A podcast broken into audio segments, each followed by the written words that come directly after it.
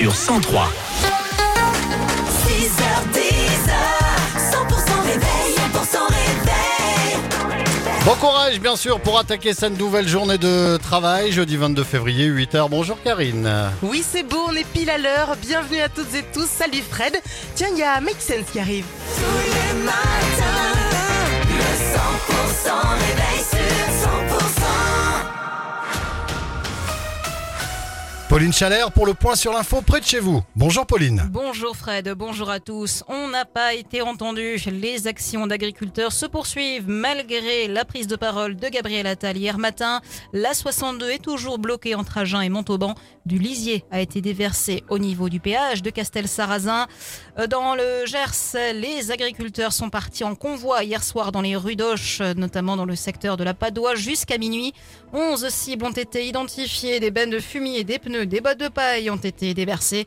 Vos conditions de circulation hein, ce matin dans le Gers, la N124 est rouverte au rond-point de Saint-Cric à Hoche et au rond-point La Fourcade à Gimont. En revanche, les bretelles d'entrée des échangeurs 15 à Gimont, 16 à Aubiette et 17 à Marsan sont toujours fermées. La N21 reste fermée également à Miélan et puis les agriculteurs du Lot qui s'apprêtent également à remettre le couvert. Les jeunes agriculteurs du 46 donnent rendez-vous demain matin 9h30 à Cahors au rond-point Regour et Atrium des barrages filtrants et opération escargot. Un autre rendez-vous est ensuite fixé à midi devant le pont Valentré. Cette euh, découverte macabre mardi soir dans une maison de Nogaro dans le Gers.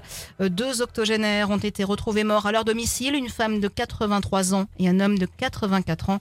On ne connaît pas encore les circonstances du drame, une enquête est en cours. Une victoire pour les opposants à l'exploitation de la mine de Salo en Ariège. En octobre 2016, l'État accordait à la société Variscan un permis de recherche sur l'ancienne mine de tungstène de Salo à Couflins en Couseran. Pour la troisième fois, ce permis vient d'être annulé par la Cour administrative de Bordeaux à la grande satisfaction de la commune de Couflins et des associations écologiques. On reste en Ariège et on fait un tour par le tribunal de Foix où deux comparutions immédiates viennent encore de confirmer combien la cocaïne est de plus en plus présente dans le département. Presque une banalisation de la consommation de poudre blanche.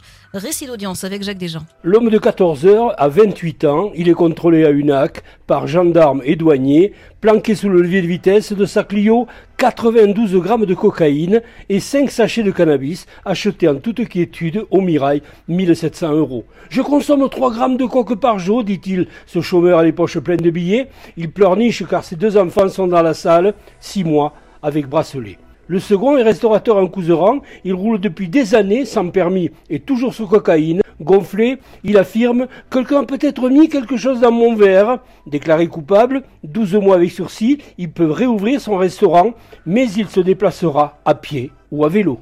Oui, Récit d'audience hein, signé Jacques Desjans. L'avenir des salariés des Galeries Lafayette, toujours pas tranché.